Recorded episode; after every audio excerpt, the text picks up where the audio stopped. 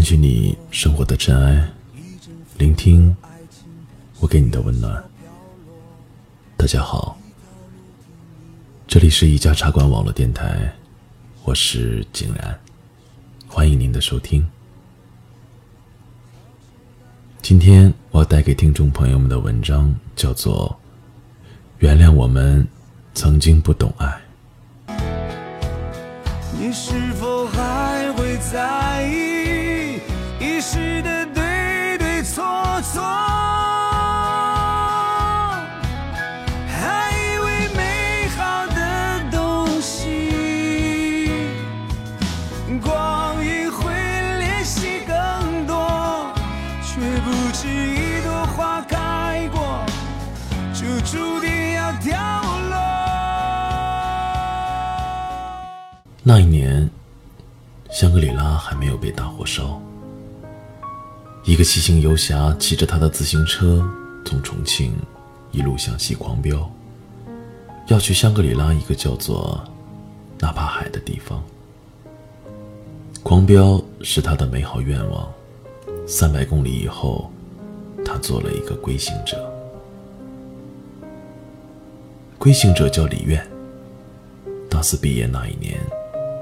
他没有找工作，买了自行车之后，除了一包破旧的行李，穷的只剩下时间了。李愿不知道纳帕海在哪里，也不知道和他的距离究竟有多远。GPS 告诉他，很远很远，一路往西。在遇见娜娜之前，李愿以龟行的速度一路向西，住最便宜的旅馆，吃最便宜的盒饭，但从来都不知道乞讨是怎样的一种体验。那一天，风和日丽，蓝天底下挂着一大片一大片的白云，用最破的相机随手一拍。就是一张明信片。有人告诉他，越往西，天空越好看，但空气少。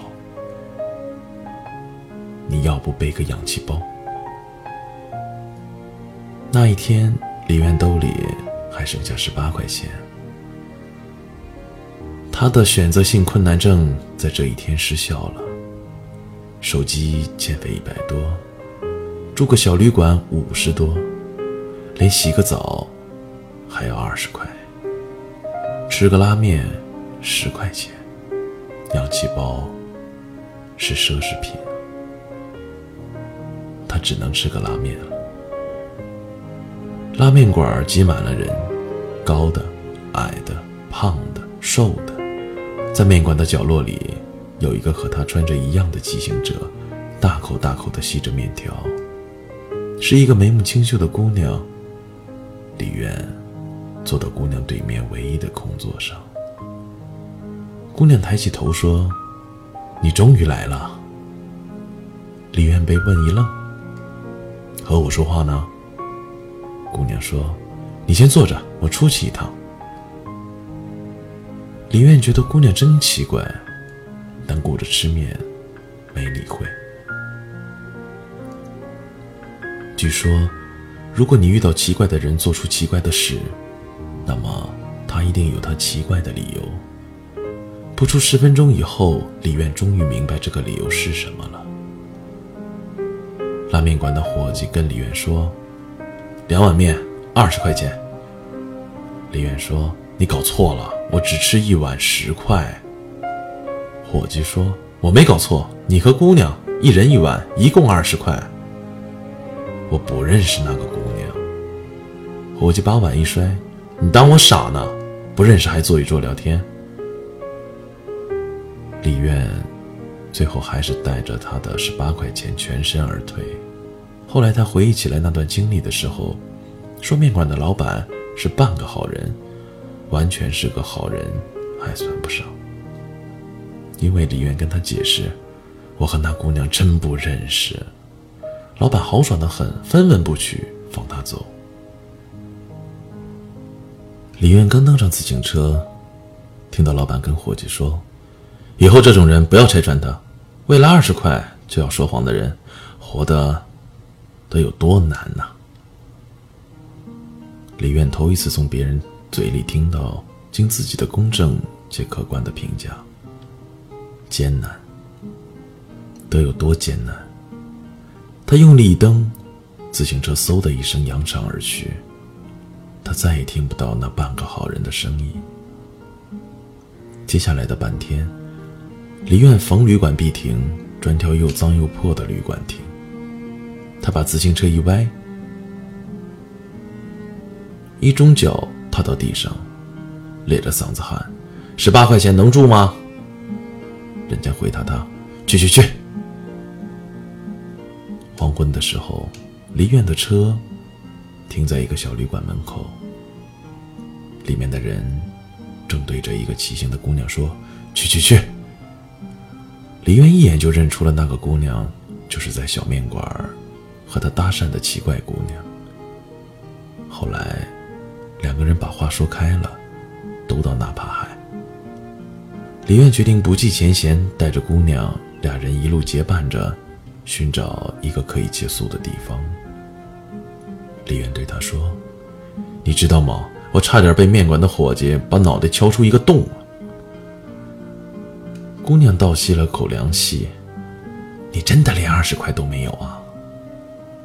李远点点头：“只有十八块。”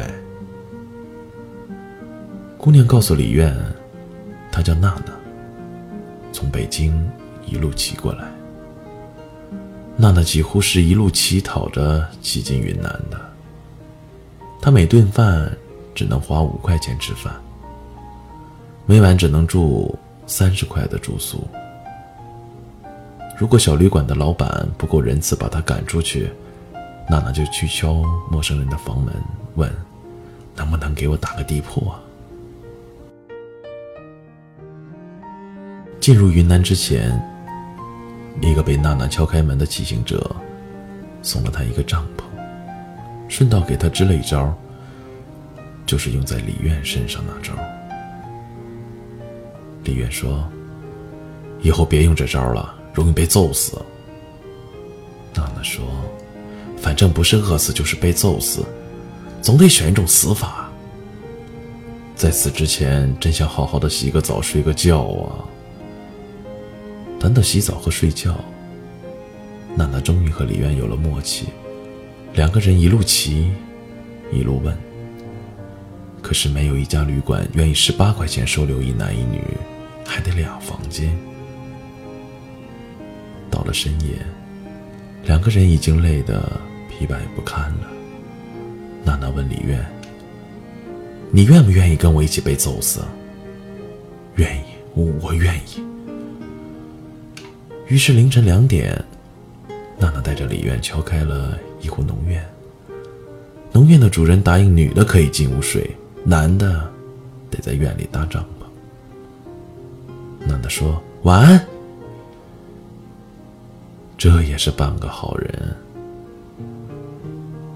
那一晚，李渊终于知道，原来还有另外一种死法，冻死在深夜。云南一年无四季，一天有四季。在只剩下十八块钱的那一天，李远好像度过了整整一年。不知道几点的时候，娜娜在帐篷外面轻轻唤他的名字：“你睡了吗？”“没有。”“能起来陪我聊会儿吗？”他们家的人放屁、咬牙、打呼噜，我睡不着。娜娜说。于是两个人裹着人家的被子，借着月光，爬到了屋顶上。那还是第一次，李远跟一个亲密的陌生人借两块砖瓦之地，依靠而坐，不能太近会尴尬，又不能太远，被子不够用。两个手指的距离，就刚刚好。娜娜是个话多的姑娘，说起自己的故事跟脱口秀似的。娜娜说多了话，还有些喘。我还有三个月就结婚了，可我爱上了别人。纳帕海有半年是草原，半年是湖。据说每年夏末秋初的时候，纳帕海都根据他的心情来变换。心情好的时候就是草原，心情差的时候就是湖。如果是草原，我就不结婚了。说说你吧，为什么来纳帕海呢？李苑从被子里钻出去，挪开屁股，跳下屋顶，说。谁规定每个来纳帕海的人都有一段故事？娜娜也从被子里钻了出来。到香格里拉就告诉我好不好？好吧。快接近目的地的时候，李渊和娜娜的骑行速度变得越来越慢。除了要消耗大量的体力以外，李渊还要鼓起一百二十分勇气，跟着娜娜一起的乞讨。娜娜的乞讨跟一般乞讨不一样，比如娜娜跑到一个小餐馆直接点菜，菜摆桌子上了才跟老板说没有钱。大部分时间，娜娜和李苑都能吃上热乎饭菜，偶尔一顿，餐馆的老板会把两个人赶出去，狠狠地数落一番。然后，娜娜再去另外一个地方，低眉顺眼讨饭，每讨成功一次。娜娜会认真的把店主的名字、电话和饭菜金额记到一个小本子上，娜娜管这叫功德录。李远说：“你那是账务清单，好不好啊？”快到了香格里拉的时候，娜娜又多了一项乞讨的项目，她抓住一切的机会，问每一个看起来像拥有氧气瓶的人：“能给我吸一口吗？”多数人投以娜娜奇怪的目光，也有少数人慷慨地从口袋里掏出香烟来。到达香格里拉的前一天晚上，他的功德录已经工工整整地记了厚厚的一本。李渊问他：“你是从北京就乞讨过来的吗？”娜娜收起了他的小本子，满意的答道：“够了，够了。”娜娜的那个小本子是用来拯救爱情的。她和她最终爱上的那个人约定：如果纳帕海是湖水，如果从北京到纳帕海有那么多的人肯奉献出爱，那么他们的爱情也会变成现实。娜娜捧着她的小本子，笑出了眼泪，说：“够了，够了。”李苑也跟着她傻笑。他问。那你愿意听我的故事吗？娜娜说：“你别说，明天才到香格里拉呢，你让我先哭会儿。”李苑躺在帐篷里，自言自语：“你看，今晚星空多好看啊！”娜娜在外面披着被子坐着，你能看见吗？李远说：“我能。”李远的爱情故事从一年前开始。故事里有一个笑容温暖的单眼皮姑娘，笑起来眼睛眯成一条缝，像病毒一样，迅速的感染到身边的每一个人。这个单眼皮的姑娘叫做小璇，是李院宿舍楼下打字复印社的打字员，有点口吃，所以从来不讲话。大三放假前的那一段时间，李院的宿舍吹牛打茶，瞎扯淡。有人说，每一个宿舍都有一个胖子，一个高冷，一个老大。胖子有了，高冷有了，还差一个老大。说老大这个头衔地位崇高，得交给一个牛逼的人。问题是，怎么证明牛逼呢？有人提议。谁让小袁开口说话，就说明谁牛逼。李渊从来就不是一个牛逼的人，长相只能说不丑，学习成绩千年老二，不过那是倒数。如果倒第一的学生考试恰巧拉稀没来，李渊就荣登榜首了。家境平平，做事永远都是半途而废，所以。李苑在宿舍里的角色可以是盒饭快递员，可以是点名打道机，可以是卫生管理员，但绝对不会是那个最牛逼的人。在接下来的一个暑假里，李苑每天都给小璇发一个笑话。他把让小璇开口这件事当做改变命运的魔法棒。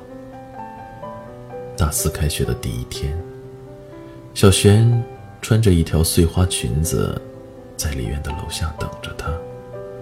宿舍的人见到小璇都懵了，见到李苑，小璇开口说。我我喜欢一个男孩，但是我不知道他喜不喜欢我。为了表现不那么口吃，小轩把句子拆开来说，慢慢的说，憋得小轩脸通红。李苑成了宿舍的老大，但是他好像并没有变牛逼，因为他同时收获了一个口吃的女朋友。这个口吃的女朋友是个打工妹，高中还没有毕业。李苑和小璇的恋爱谈了一年的时间，在这一年里，小璇的角色是盒饭快递员、卫生管理员、洗衣机。当然，那一年李苑也有付出，她付出的唯一的东西就是一枚心形银戒指。小璇羞涩的接过去说：“人家，人家求婚才送戒指的。”吓得李苑好几天也不敢见小璇。后来宿舍里的胖子问：“我女朋友上次来的时候把戒指落这儿了，你们谁看见没？”后来大四快毕业的时候，小璇回家待了半个月，回来的时候眼睛肿得跟核桃似的。小璇的爸爸给她找了个四十多岁的有钱男人，因为他他不相信会有一个正常的男孩会娶一个口吃。小璇求李渊：“你去给我爸说一说好不好啊？”李渊低下头，攥紧拳头说：“你嫁给他，挺好的。”那天以后。李渊再也没见到小璇。打字社的老板是小璇的老乡。他说那个四十多的男人酗酒，小璇嫁给他才半个月就被打进医院了。整个宿舍的人听了以后全都哭了。胖子说：“他妈的，如果没有李苑，小璇应该可以找到抗争的勇气吧。”当初是谁用小璇做赌注来打那该死的赌？爱情能用来打赌吗？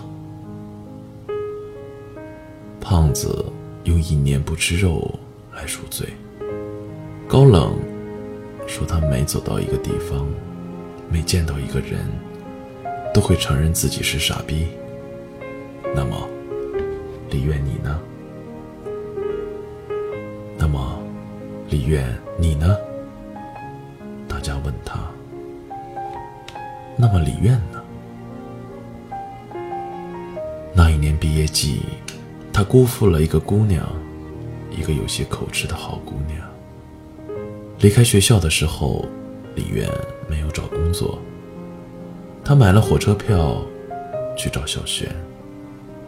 他不愿意相信四十多的那个男人酗酒，不愿意相信四十多的那个男人打小璇打到入院。可是当小璇鼻青脸肿立到李渊面前的时候，李渊傻了。李渊咬着牙说：“离婚吧。”小璇问：“然后呢？”李渊鼓足勇气说：“和我结婚。”小璇笑了：“回不去了，回不去了。”李渊临走的时候。小璇问他：“你可不可以替我去一趟纳帕海？我很小的时候，我妈改嫁去了那里，听说那里的感情都没有杂质的。你到了那里以后，就原谅自己吧。当地有人说，从香格里拉到纳帕海要骑行两个小时。李渊和娜娜变得又黑又瘦，浑身疲惫，已经记不清有多少天没有洗过澡了。从早晨讨过早饭，一直骑到中午，中途偶尔歇十分钟或一刻钟。娜娜埋怨说。什么人骑两个小时就能到的啊？超人吧？：“超人才不骑车呢，超人都是用飞的。”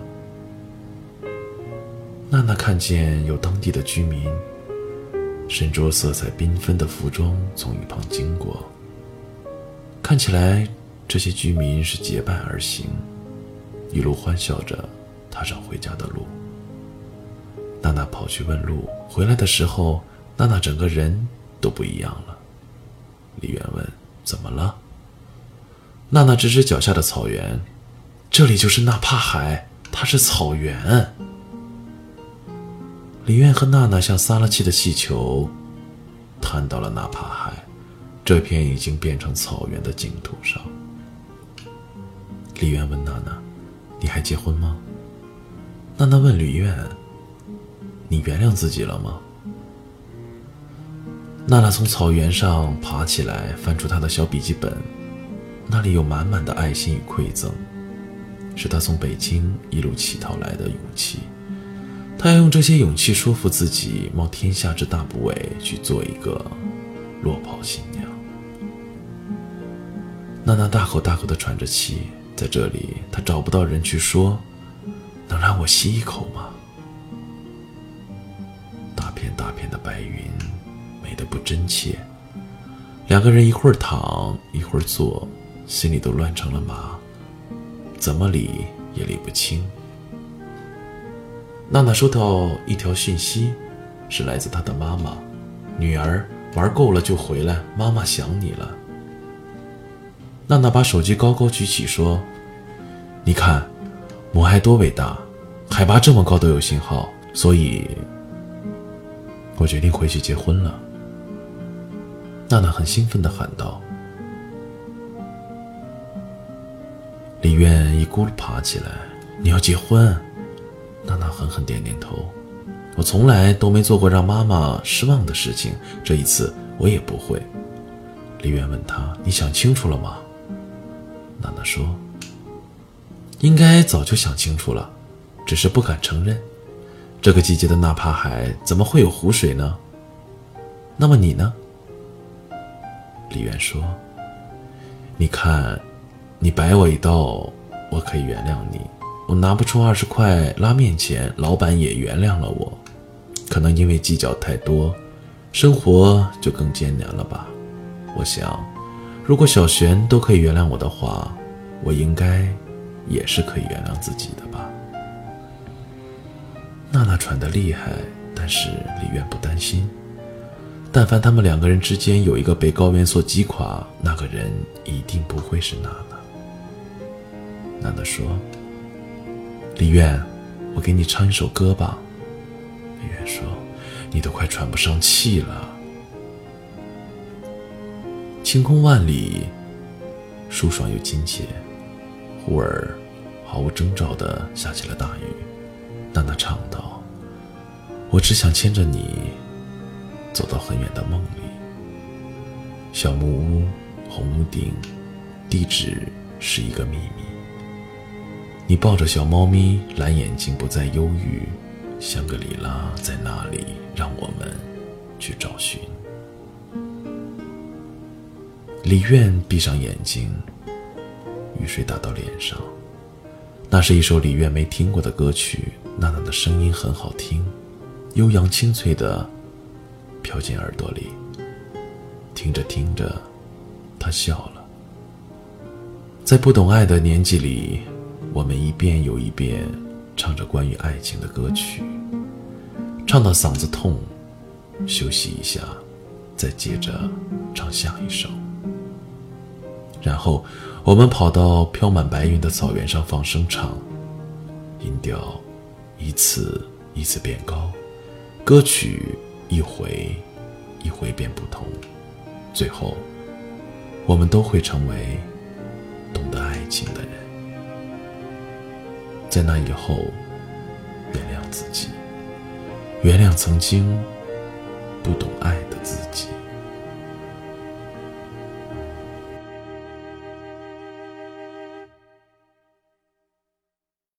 这里是一家茶馆网络电台，喜欢茶馆的听众朋友们可以关注一家茶馆网络电台的新浪微博、微信以及官方网站，收听更多更好的声音和更多精彩的节目。